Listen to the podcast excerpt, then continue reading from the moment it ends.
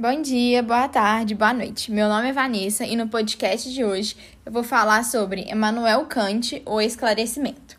Bom, o que é de fato o esclarecimento, né? Segundo Kant, o esclarecimento é a saída do homem da sua minoridade e a entrada na maioridade. Lembrando que essa maioridade, ela não é uma maioridade civil e jurídica, é uma maioridade intelectual e uma maioridade moral também na qual o indivíduo passa a ser responsável por si mesmo, ou seja, ele é capaz de servir o seu entendimento sem a tutela do outro. Ou seja, ele passa a tornar-se tutor de si próprio.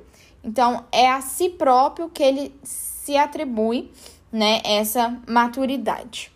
Portanto, se o indivíduo ele ainda está na minoridade, é porque ele quer, é porque ele tem uma falta de coragem e determinação, pois para entrar na maioridade, ou seja, para fazer essa divisa do esclarecimento entre a saída da minoridade e a entrada na maioridade, é um processo penoso e um processo perigoso que vai exigir muita coragem, muita resolução, muita maturidade, autonomia, é, proatividade, responsabilidade a partir do momento que você tem que fazer uma análise racional daquilo do que é certo. Ou seja, você passa a ser livre para escolher, mas você tem que passar sempre para um critério racional. Você sempre vai estar analisando o que é bom, fazendo um uso público e sábio da razão. Então, você está ali praticando a sua autonomia para servir o seu próprio entendimento.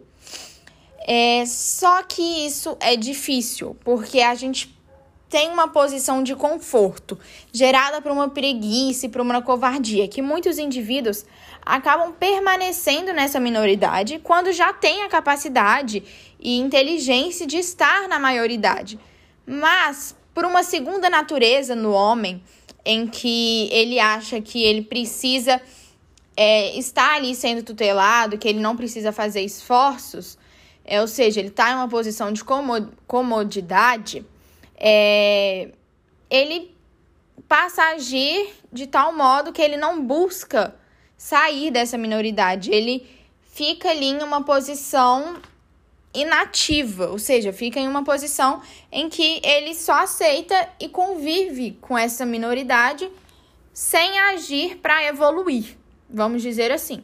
E uma outra coisa que prejudica em certa maneira é a tutela religiosa, porque segundo Kant, a tutela religiosa, né? Não a religião de fato, mas o modo como as pessoas se relacionam com a religião, ela vai impedir que o homem avance, porque ela vai estar sempre falando para o homem o que, que ele tem que fazer.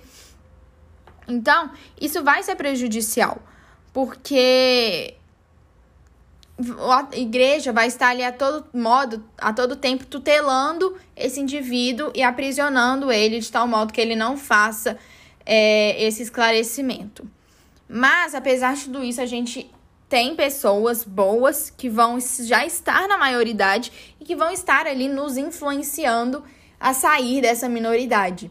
Porque muitas pessoas acabam é, usando tutores para sair da minoridade, porque são muito poucas que conseguem sair é, desse momento sozinhas, né? Porque, como eu disse anteriormente, é um processo sim penoso e um processo muito perigoso, em que vai envolver muita autonomia e muita liberdade de movimento.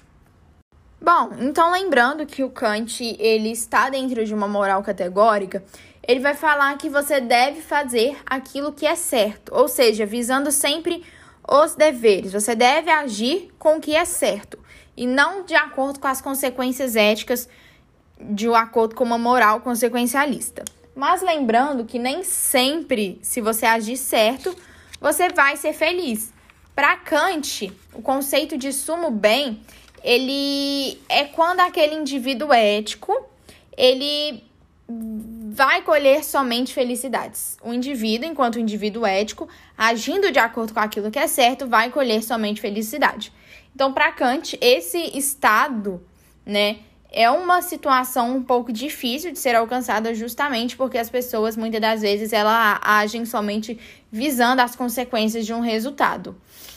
Portanto, para Kant, né, é, para a gente agir desse modo, visando o que é certo, a gente precisa estar na maioridade. A gente precisa estar servindo da nossa própria razão em todas as questões de consciência.